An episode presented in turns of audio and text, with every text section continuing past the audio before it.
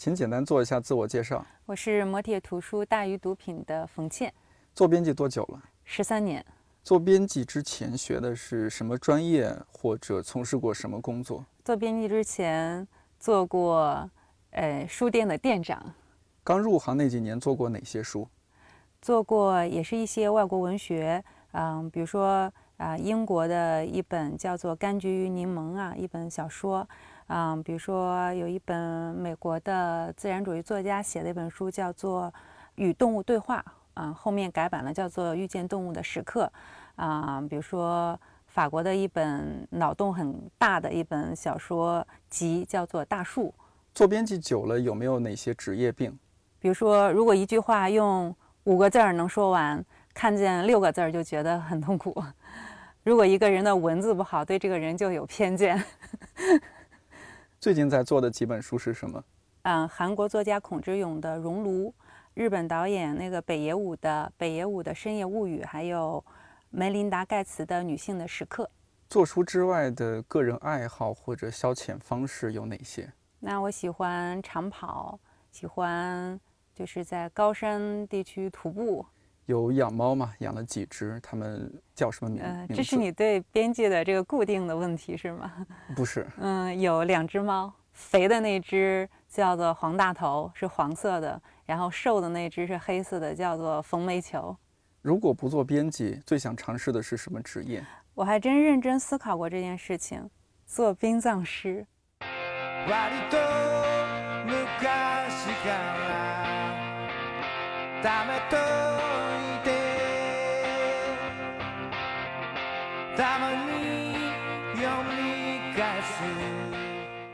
看理想电台，我是丁丁。网上不是有时候会看到这样的事情吗？有的人把几本书的书名放在一起，创作一首诗或者写一个故事，比如“我的前半生绝对是个梦”，这就是分别用了溥仪和易书的书名。我觉得很好玩，也试了试啊，听听看啊，用书名写故事。我是个年轻人，我心情不太好。那时，上帝是只兔子，他跟我聊到樱桃树、灰尘以及一座山，说我会遇到八二年生的金智英。我打断他说：“No No No，我不喜欢人类，我想住进森林。”他没理我，继续说道：“忧伤的时候到厨房去，你要爱上自己。”给他饭吃，给他水喝，给他情书，对他说：“没有你，什么都不甜蜜。”我被上帝说服了，决定试着去找到天空的另一半。于是开始了一个人的朝圣。我独自穿越沙漠，领悟了安全感和自由。八月七日，时间停止的那一天，在熊镇的奇迹唱片行，我遇到了那个让我怦然心动但失去名字的女孩。她跟我聊到枫树、水的微笑以及永恒。就在我犹豫晚上要不要住在当地寂静旅馆的时候，我被一个叫欧维的男人推醒，发现我在酒吧睡着了，而且我已经结婚了。我心情还不好，为何家会伤人？迎接我的将是长长的回家路。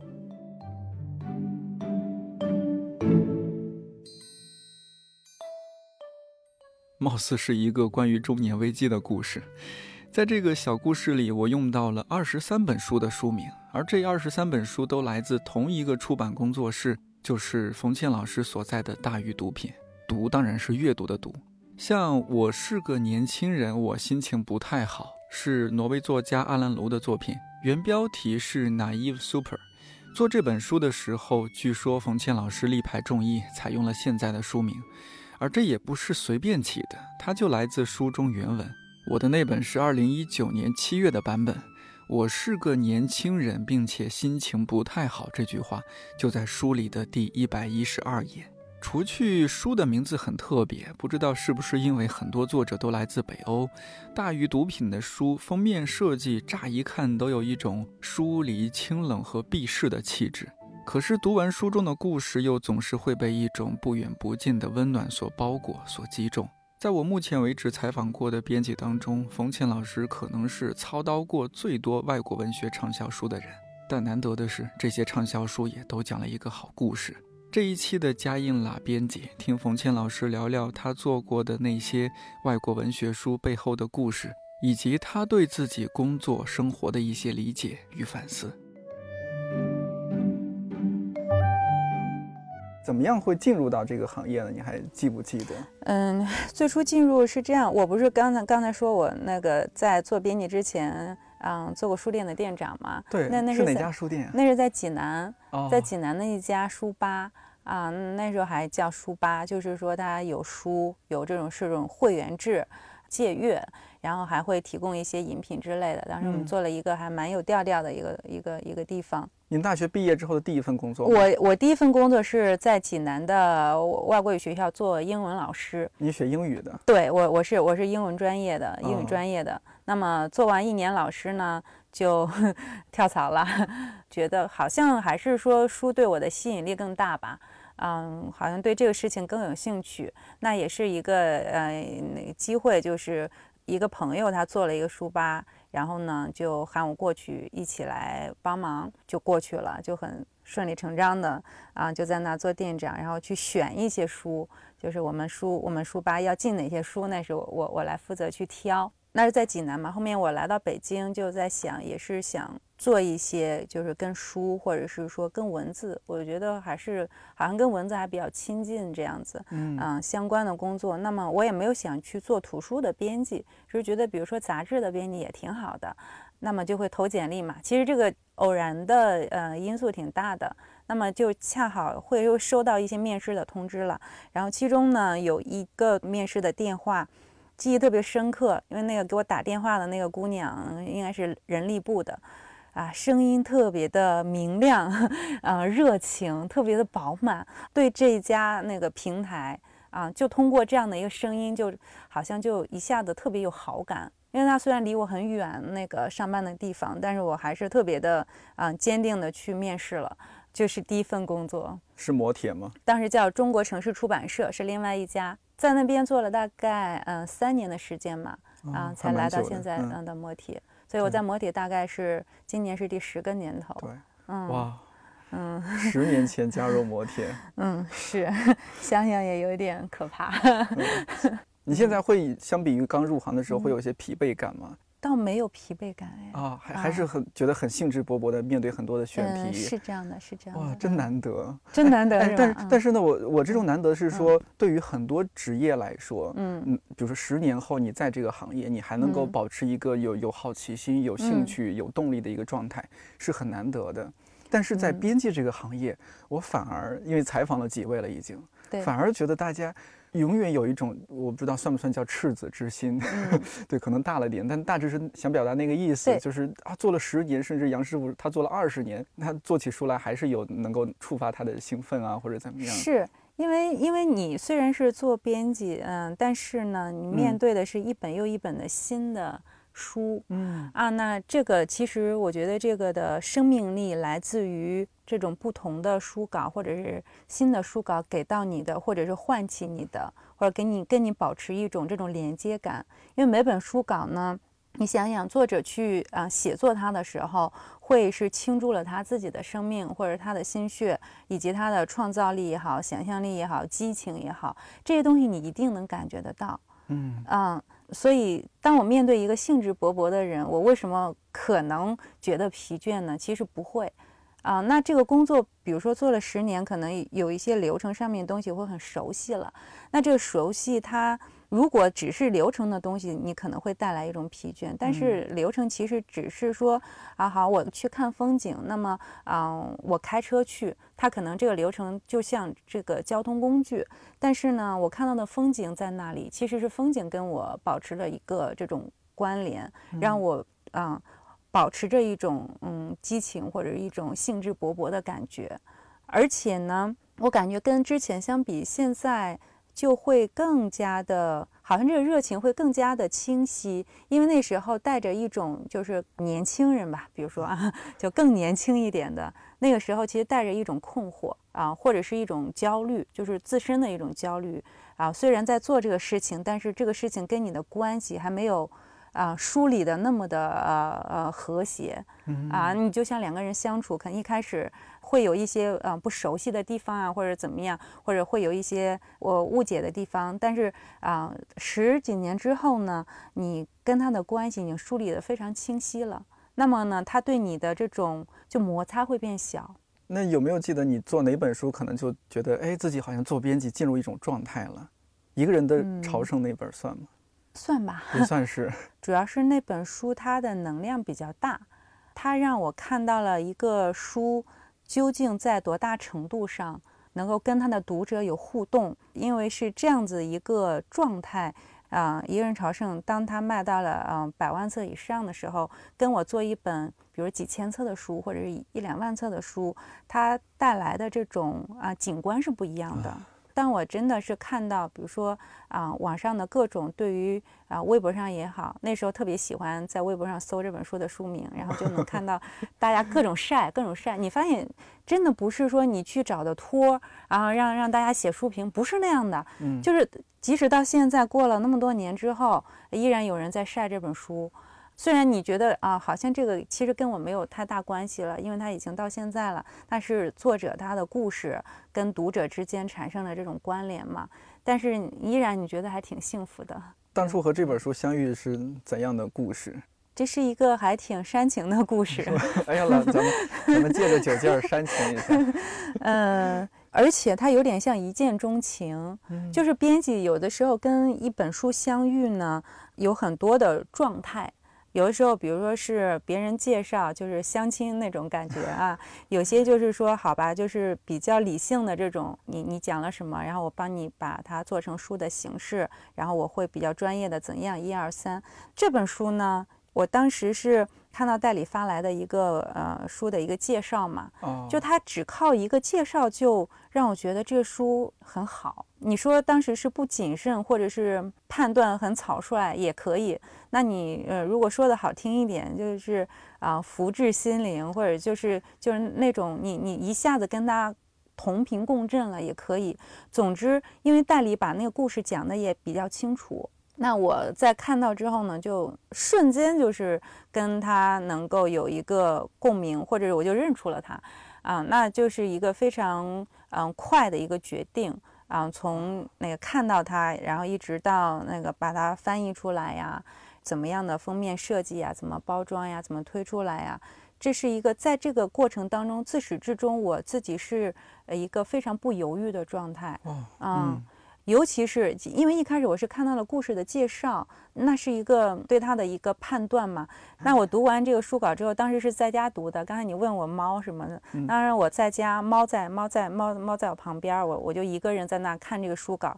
看完之后呢，就愣愣了一一小会儿吧，然后把书稿一推，倒在床上就放声大哭。嗯，觉得击中你的是什么呀？嗯，因为当时如果在公司就不会有这一幕了，啊，那当时我就在家里看呢，所以啊，岔开一句，现在当我们同事比如说跟我说今天想在家看书稿，我就非常乐意的说可以，就是 对我觉得，因为在这种状态下，可能你跟书的关系也会不一样吧。同样一份书稿不不一定会击中每一个人的，可能有些编辑他看到他就觉得哦不过如此，一个人走啊走的故事，对，但他为什么会击 击击到了你？肯定是可能击中了你某些追求的东西，或者说你脆弱的部分。对，因为他讲了一个，他就是像你说的，就是一个老头六十岁，所谓的不成功的人士，啊，就一辈子做了一个比较无聊的工作啊，然后就退休了。没没有什么大起大落。回想一下，我当时为什么会那么被触动？我觉得大概有两个方面吧。一个是特别的，好像特别的心疼这这个人，他的人生当中发生了比较痛苦的事情，所以呢，这个也会给给我们一种启发。就当你看到一个人，他好像波澜不惊的，或者是说比较低调或比较不太张扬的。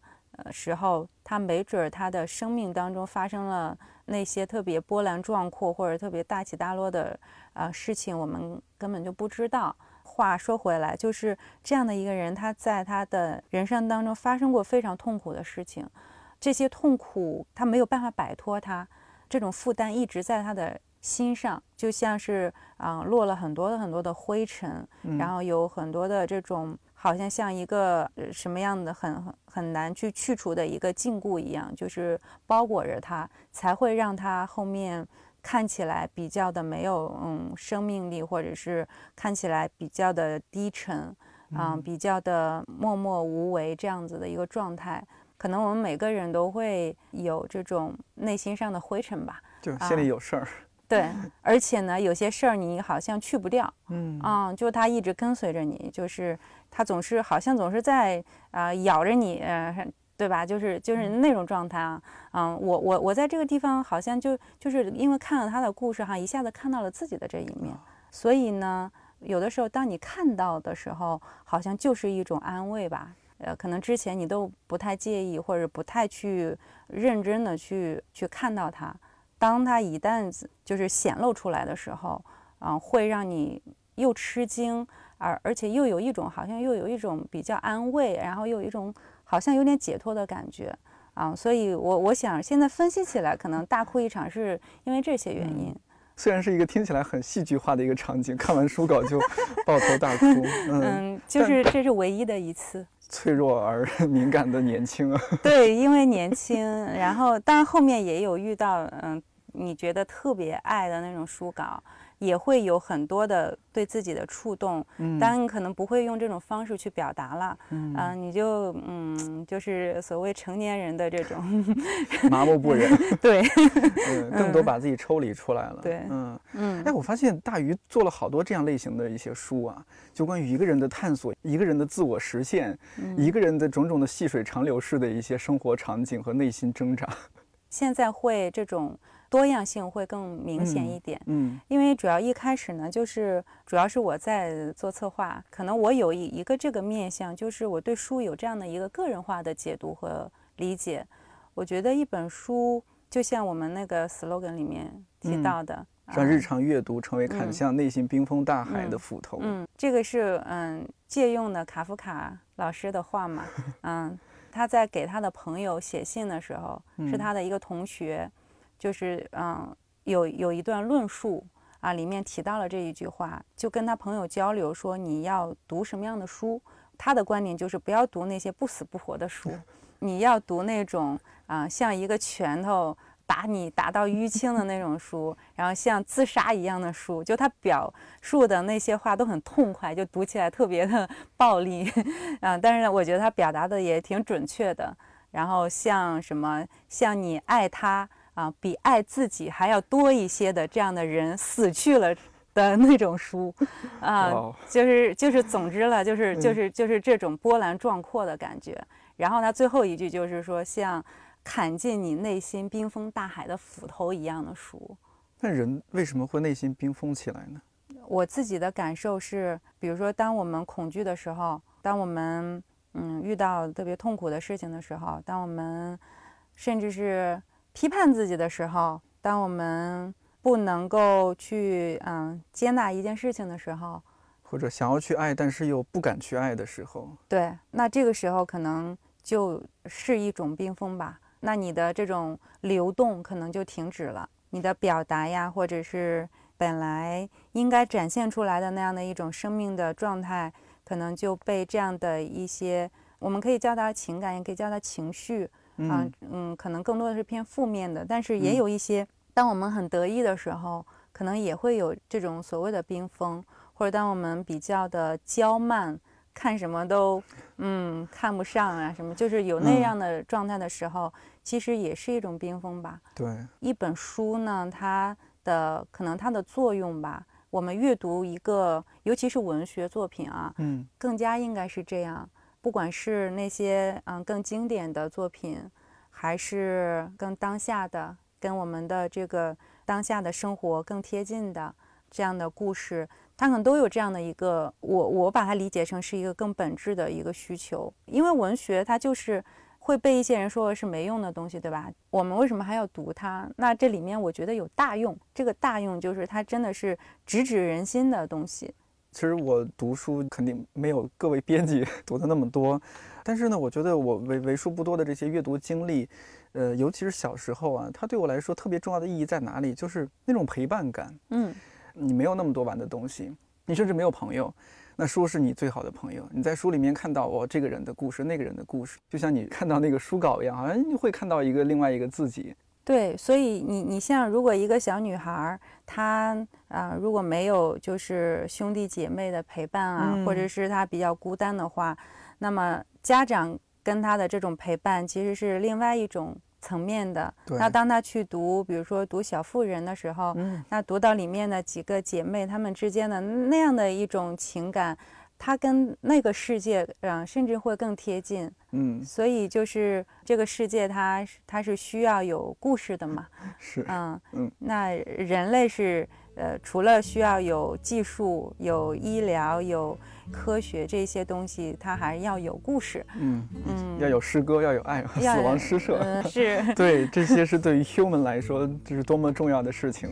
我们也是试图去能够在这个嗯对能够捕捉到一些嗯能够去。陪伴自己和读者的这个领域，或者是这件事情上，能够做得好一点。我还记得我看那个一个叫欧维的男人，嗯 啊，那嗯，最最初叫一个叫欧维男人决定去死，这不就是我老年的状态吗？啊，是吧？那不错呀，你这个状态。没有没有朋友，啊，最爱的人也离离自己而远去，觉得活在这个世界上没有什么意义，那然后一一心想去死一，心想去死哈、但是又总又死不成对，啊。但是那那那是多么幸运啊！你又死不成，然后有很多美好的东西进入你的生命中来。嗯对，当初那个书也是你来嗯，策划嘛？是的，就是嗯并且当时推荐给我书的那个呃我们那个板带老师关磊老师就嗯跟我说。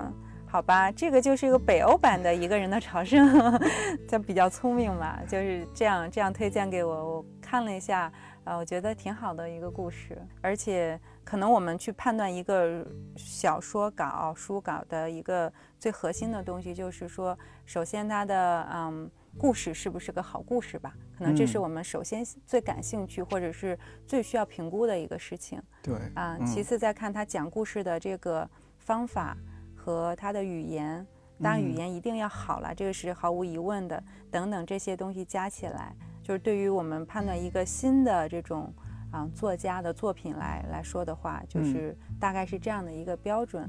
当然，一些像比较嗯经典的作品呢，或者说像是一些呃已经有有所成就的这种国外的作家啊，就会不一样。那对于一个完全我们国内的读者不知道的这样的一个人，可能啊，我们最关心的是这个。大鱼毒品一开始就是做这些外国文学嘛，反正这基本是一个大的基调啊。嗯那刚开始做和现在国内市场环境是完全不一样的吧？嗯嗯，十年前，二零一零年可能还好，你更往早一些，像我这种阅读经验不多的人来说，我觉得好外国文学就是那些外国文学名著，嗯，是吧？那些有名的人，那些嗯赫赫有名的名字，是吧？那些教科书上的、哎出现的，对你，你 嗯突然出现一个陌生的一个外国名啊，然后一个莫名其妙的一书名，我我可能不太容易去接受它。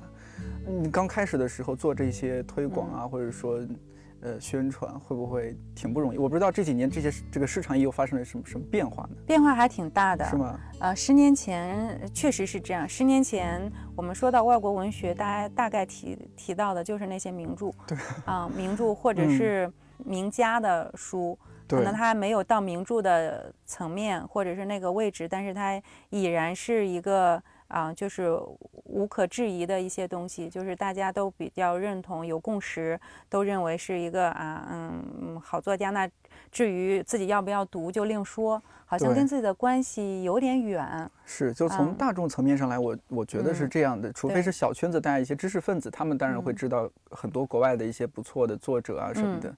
对大嗯。众层面可能知道就非常的少，非常的少限。，嗯，嗯。而且我想那个时候呢，可能出版业的编辑们呢，还没有说对于书的这种呃所谓的做法或者是挖掘到今天这样令人发指的 程度。那个时候的呃挖掘其实很少哦啊、我所谓的挖掘，我用一个更加准确的表述，叫做建立作品跟读者的关系。嗯啊，那时候比如说你你说个神曲，那个时候如果出一神曲，那就是神曲，反正跟我没关系，就是一个名著或者是嗯一个这样的一个一个什么什么鬼知道是讲什么的书嗯，啊。但是呢，我课本里学过，我就知道有这个书，名。知道这个名词。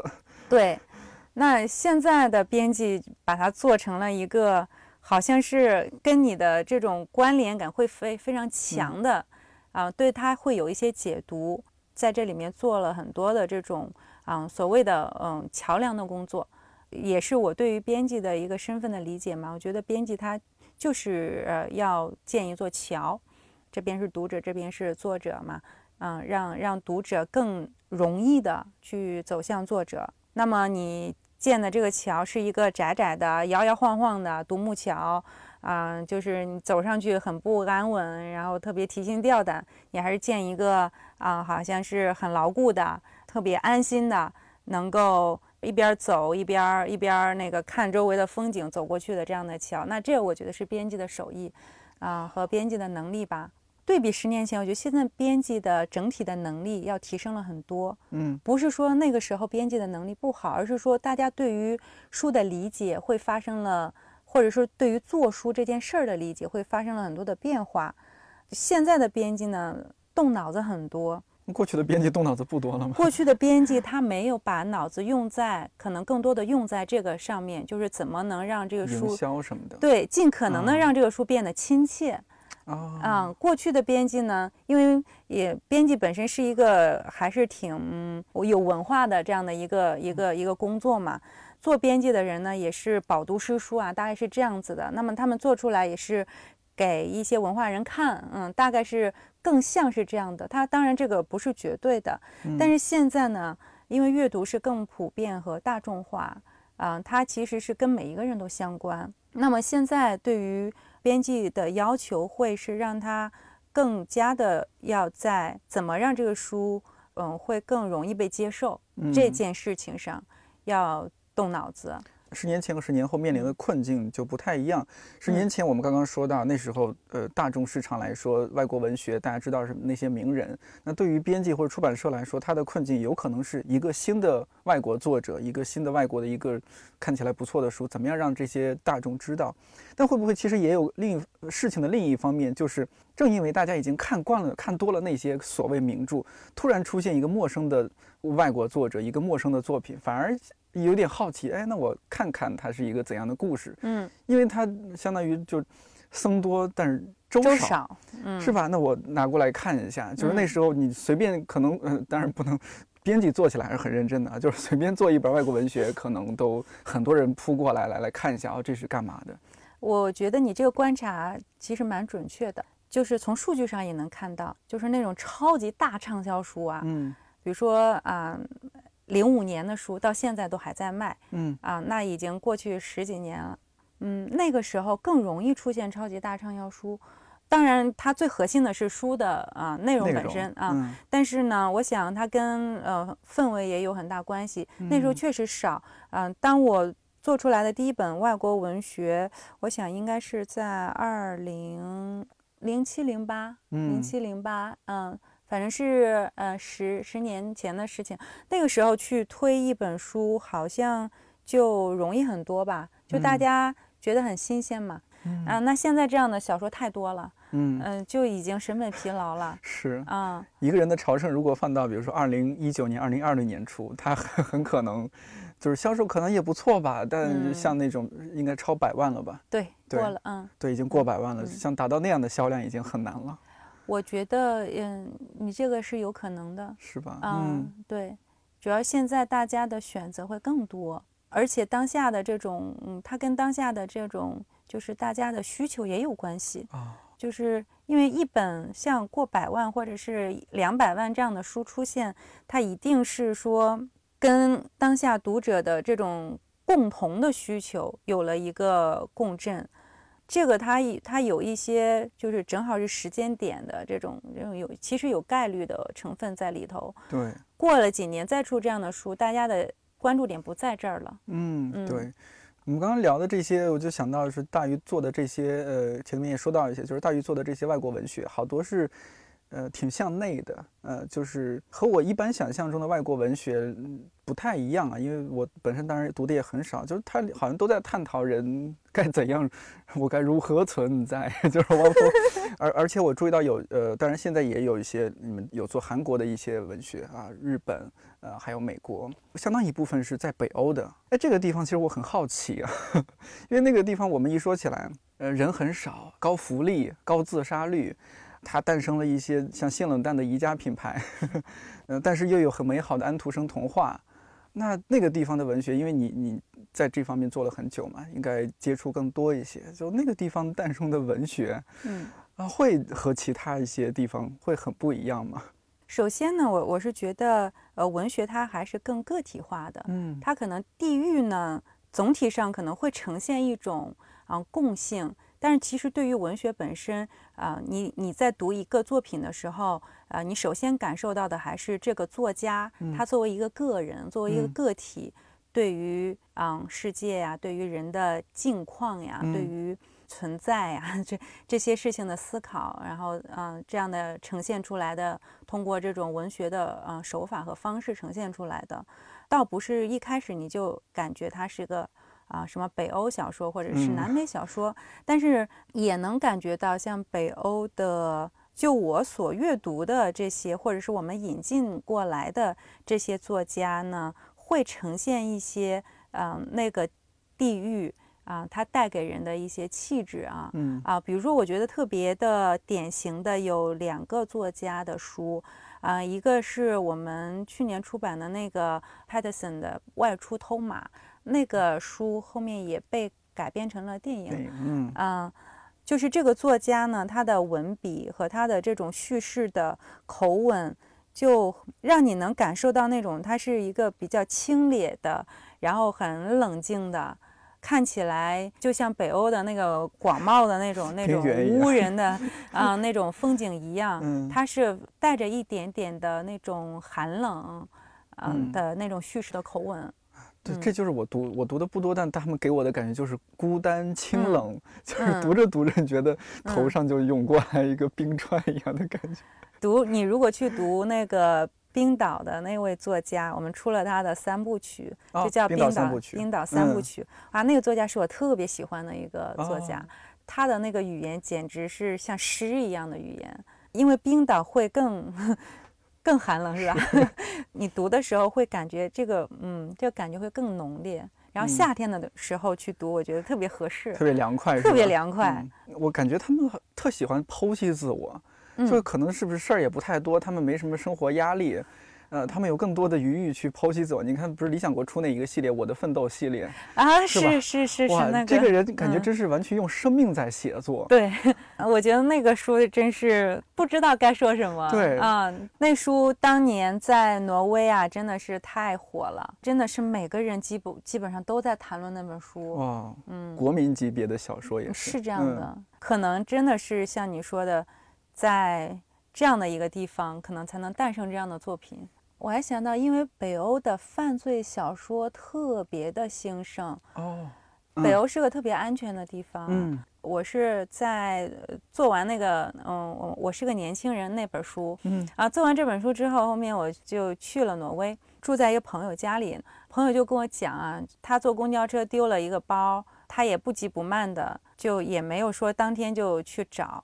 他过了几天，然后就给那个公交公司打电话，说我丢了一个包，因为他好像也没有太着急，啊，就说那个我我现在想把它找回来。公交公司就真的给他找了回来，并且还比较幽默的说，你包里有个香蕉，给你扔了，已经坏掉了。嗯啊，第一次去的感受就特别的强烈，就是比如说他去超市买水果，买完水果就直接就吃，呃，我说你不需要洗的呀，他说不需要啊，就是。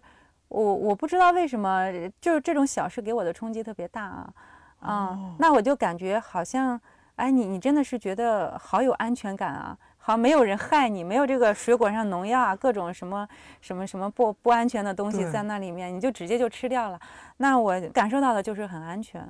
在这样的安全的这种 国度里面，因为每年的这个国民幸福指数的调查，大家也都关注嘛，也然后也都说北欧的这种人家最幸福，人家最幸福，嗯。嗯，然后呢，我好像前段时间也看有一个数据，就是说一九到二零年，那个美国国家地理跟某一个大学联合做了一个这样的一个调查，就调查了好像有一百六十七个国家，好像是，就是说哪些国家对女性是最友好的，嗯。排在前五名的前四个都是都是北欧国家，这些北欧的好，大家不管是传说也好，不管是嗯怎么样也好，就是实实在在的。对，总之我们就经常看到的是这些东西。那么他们那个地方真的是兴盛犯罪小说，这个逻辑该怎么理解？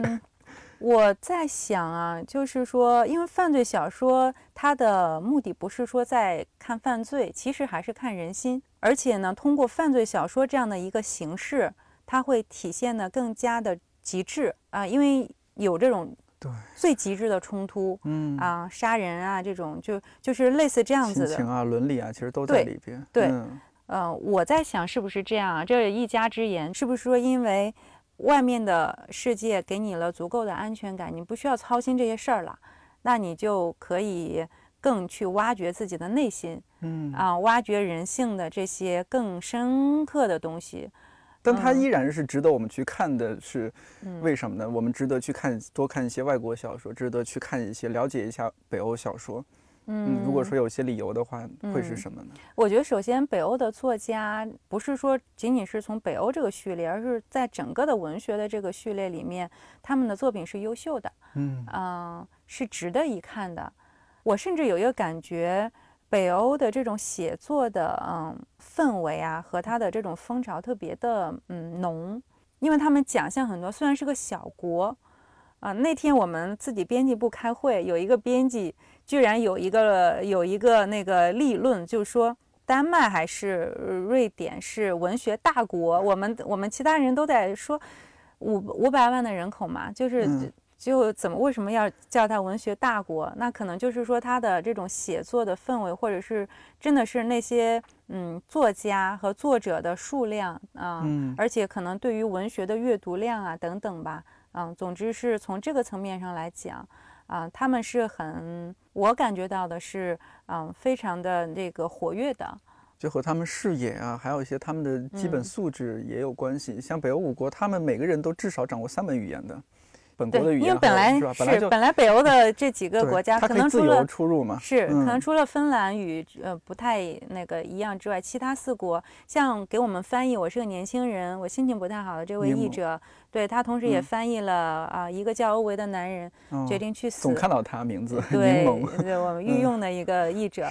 那因为这是挪威语嘛，然后欧维是瑞典语嘛，他其实是没有太多障碍的啊，就是可以直接翻译。但他们的英文都很好了，对，就是他们的教育还是嗯很好的。可能外语外语好以后会不会，他肯定对对于他打开新的世界，了解不同文化，对他的整个思考啊什么肯定会有影响。是。因为柠檬是那个在挪威常住嘛，而且在那工作，就是嗯，跟他也交流了不少。他也讲，就是说，其实北欧呢，他们因为远居在 北方，就可能会觉得，对于像嗯美国呀、像英国呀这些，就是这样的一些所谓的啊，所谓的只要加引号的所谓的主流文化。啊，会有一种向往，或者是也也不能叫向往，而是说他要去了解这些文化，嗯啊，然后以以让自己，啊，虽然是一个小国家，但是要有一个更开放的一个视野啊。所以呢，呃，他们会特别的注重，嗯，比如说孩子的英语的教育啊，这些语言，大家大家这种国际交流的能力。他们也有他们自己的烦恼吧，嗯，呃，人类我觉得有一些共通的这种烦恼，在这个层面上是可以对话的。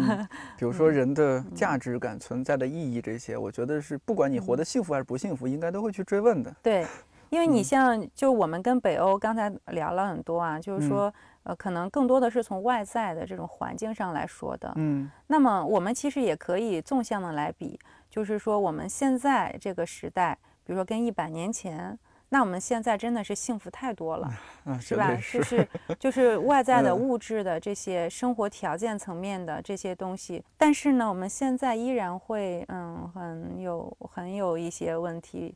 啊，依然也没有得到解决，或者是可能会生出来更多的那个新的烦恼或者新的问题。而且今年对于全世界人来说都有一个 big trouble，是吧？嗯，是北欧也没有幸免。对呀，嗯，我我们刚刚说到说，就是比如说说到北欧的女性，她们是那样一个状态。那我们说回来，我们所处的这个亚洲。去年大鱼出了那本啊非常火了，当然是八二年生的金智英啊，又有书又有电影。我也在网上有看到，就是另外一位编辑，好像他前期做对接啊，什么版权处理啊什么的一些一些故事。但这个你也有参与是吧？对，这个是我我们部门的那个任飞同学，嗯，对他来去主导的一个项目。当然前期是我们一起来去嗯判断和去引进过来的一本一本书。对，刚看完了北欧女性幸福的生活，又来 亚洲女性亚洲悲惨的生活，对悲惨不幸的生活。呃，当然这种经常的换脑子呀什么，这是编。记的日常了，已经是是吧？刚刚看了一本让你笑的，又来看一本让你哭的。嗯，是的，对。但是我还还想，我们可以聊一下，就是这一两年，呃，大宇做的这几本书啊，包括我们刚刚说的金智英啊，还有我不知道最近是不是也还在做一些。就我发现你们好像也开始关注一些女性话题。对于女性这个话题的关注，嗯，它好像是一个比较自发的一个关注。最早呢，还不是金智英。最早，嗯，我们出了《天空的另一半》，他是那个一对那个呃《纽约时报》的记者夫妇，他们其实蛮有名了。哦，嗯，他们是写纪实文学很厉害的一一对夫妇。夫妇中的妻子，她是一个华裔。嗯嗯，他们对于就是亚非拉女性的一个嗯，算是纪实文学的作品，对他们生存现状的一个报道和写作。嗯，这里面呢，嗯，有很多特别激励人心的故事啊。当然，首先是这些女性很悲惨。其实这里面她对于中国都还是更积极正面的，就是中国的女性就是对比非洲或者是什么就会啊，就会挺好了。那她讲非洲是更惨的，比如说非洲的割礼，啊，就是那种对于对于女性的这种啊，就是身体上面的直接是赤裸裸的伤害，对啊。嗯，心理生理上赤裸裸的伤害，尤其是对于这种女婴啊，这种什么，就是她会有特别悲惨的东西。呃，即使我们作为不太幸福的亚洲女性和中国女性看来，依然觉得瞠目结舌，啊，不可思议，就是另一半的天空，跟我们的天空的太阳、白云、蓝天完全不一样的那样的一个故事。那是我们最早去关注女性的这样的一个，嗯。主题，嗯，那本书差不多一几年出的，一二年的时候吧，那相当早了，嗯，是相当早，当时也没有想到，因为他讲女性主义或者是女权主义的时候，嗯，就是好像中国这个词甚至都是一个没那么的，对，比较陌生化的一个词，对，或者大家有点说不出口的一个词，嗯，啊，在那个时候，我们没有想到它会那么的受欢迎，哦，那个书现在卖了二十几万册。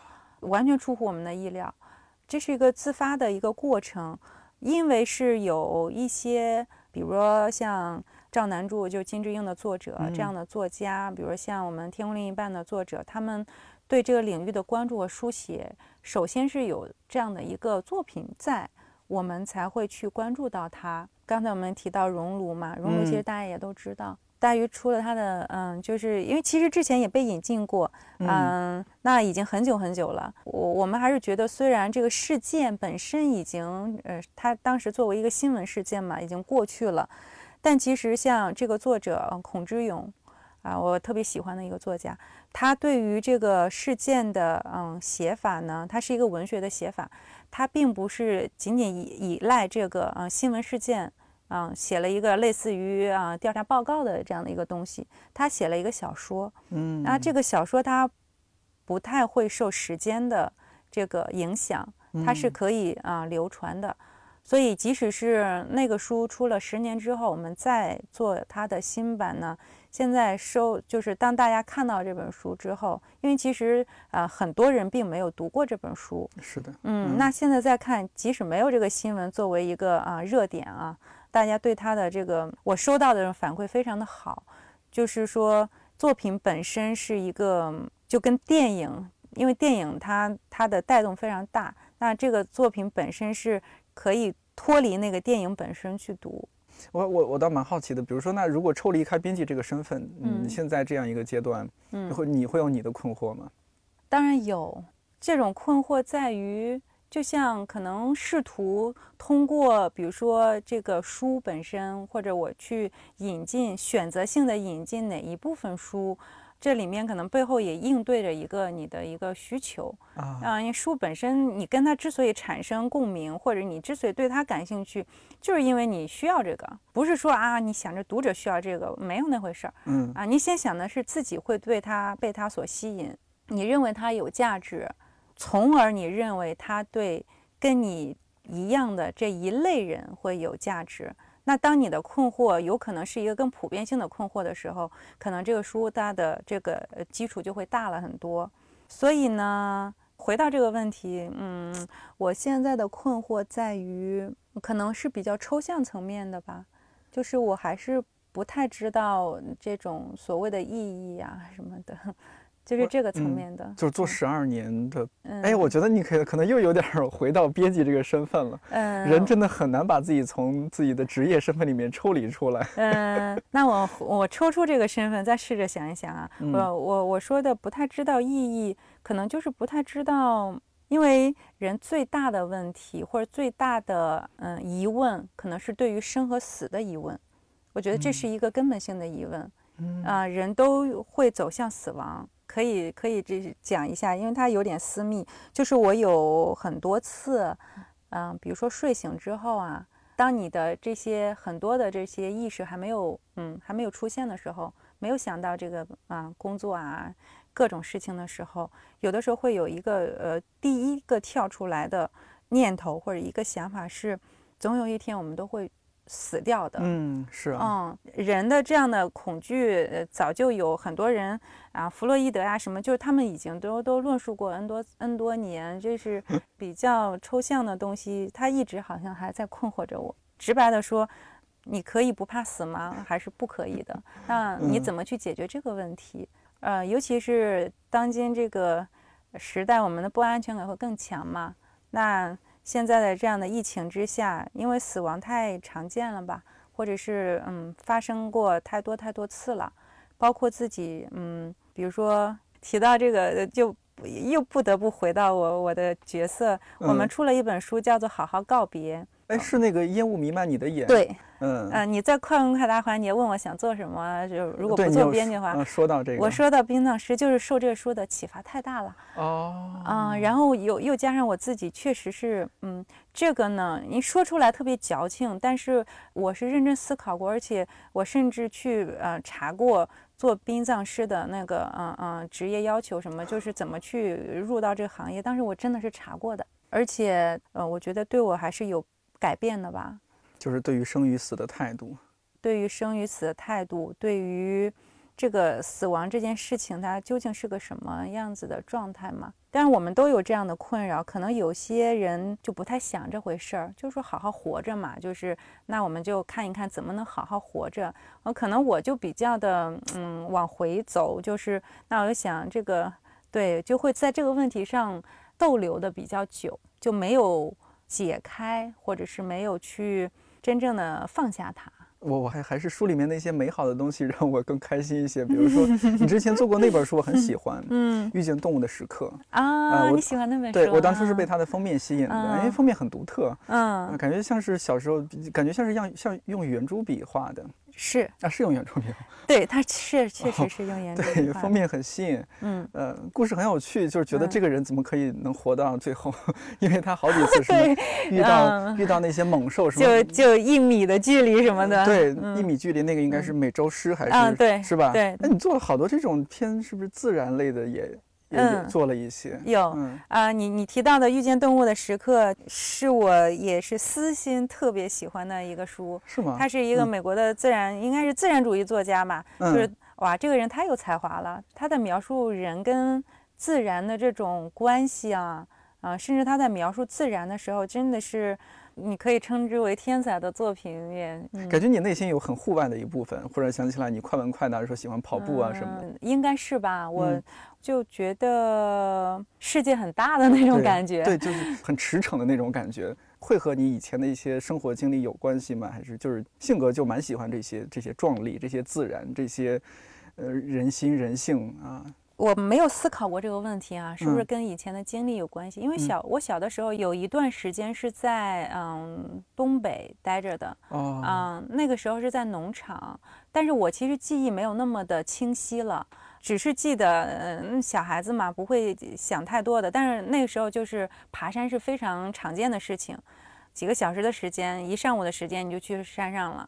那时候我，我现在就会对一些啊画面还有很清晰的印象。比如说，我当时就嗯会有这样的一个视角，比如我在山上看山下的房子，发现它们都那么的可爱，像蘑菇一样小小的。一旦我下到了半山腰，再下到了那个底下呢？我发现这房子跟我住的房子一模一样，我又特失望。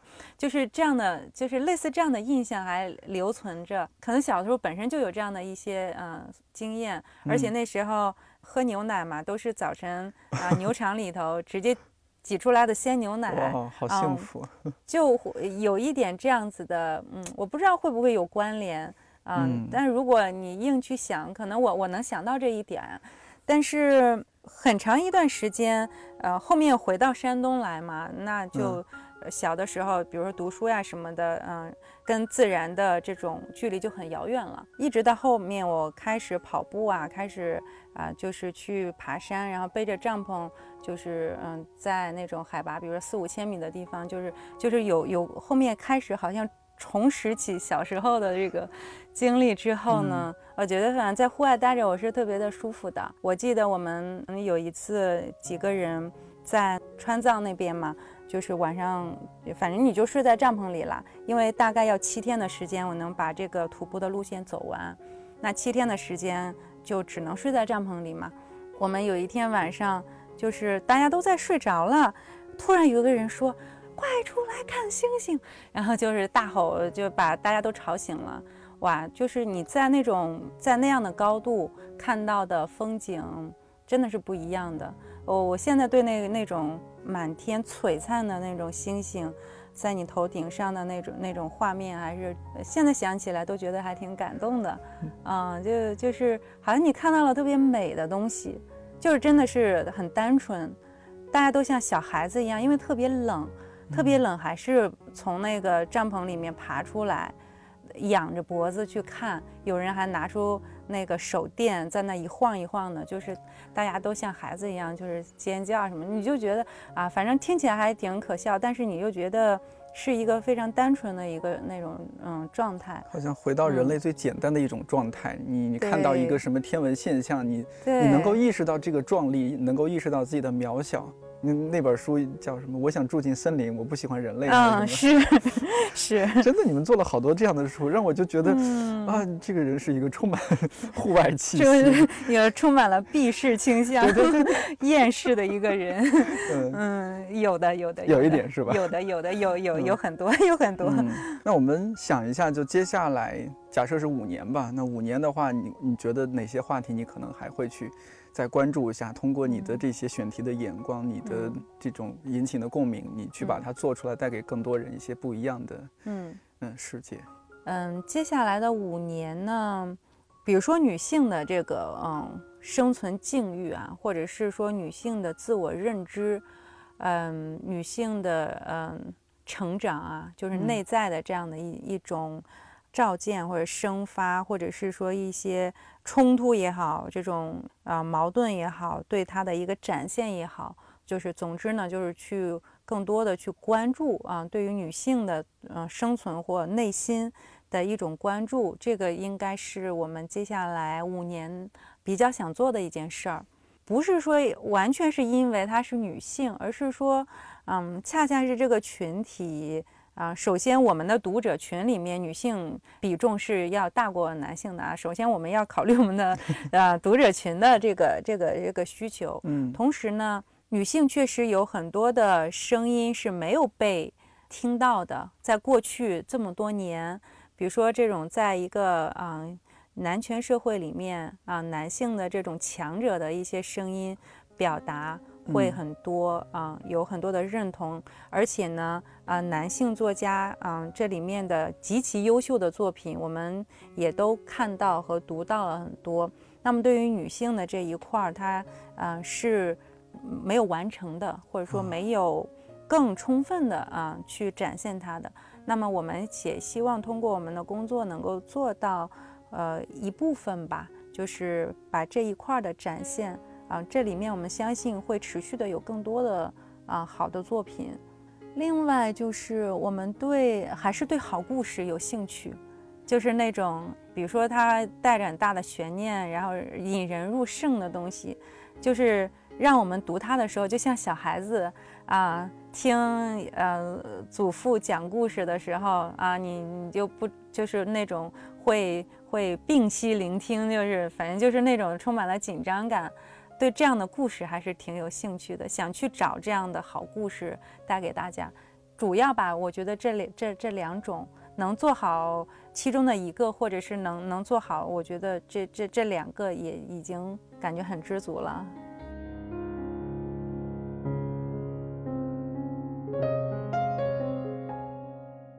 那天录完节目，冯倩老师和我分享了一个做书时候的小设计。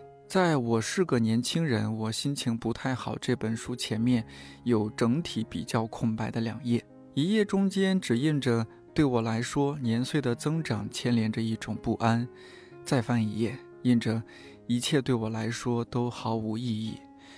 把书翻到最后，又有整体比较空白的一页，一面印着。感谢我的家人，小弟弟伊文和金艾格尔，雪蒂尔和爱丽丝。而翻过去的那面印着“我感觉好多了”。这会不会也分别是你打开这本书和读完以后合上这本书的感受呢？既然这期电台说到了一些名字很长很特别的书，那我们的片尾曲也用一首名字很长很特别的歌来结束吧。要选在太阳落半、月亮升起时死去。来自九五后音乐人 C C 陈又晴，此曲都是自己的创作。C C 和我们之前介绍过的乐队安娜奇，九月份会一起去到几个城市巡演，感兴趣的朋友可以去微博关注一下。感谢您的收听，看理想电台，我是颠颠，祝你早安、午安、晚安，我们下周四再见。我常想，孤岛上的人，如岩石般。坚强，同潮汐诉说蓝色忧伤。我常想，天桥下的人，在灯火间流浪，会不会也曾怀抱彩色梦想？要悬在太阳落半，死去不必生长，要选在太阳落半，月亮升起时死去，天微亮。我们总是想拼命飞起，却摔断了翅膀。以为有光，转瞬又是黑暗。我们总是抓住了镜子，却丢失了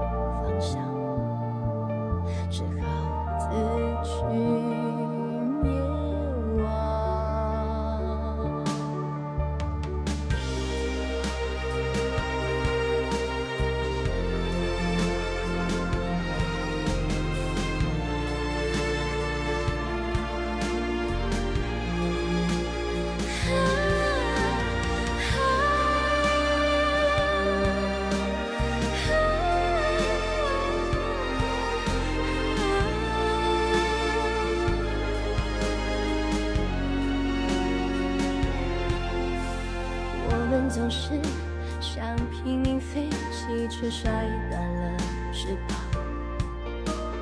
以为有光，转瞬又是黑暗。我们总是。抓住了镜子，却丢失了。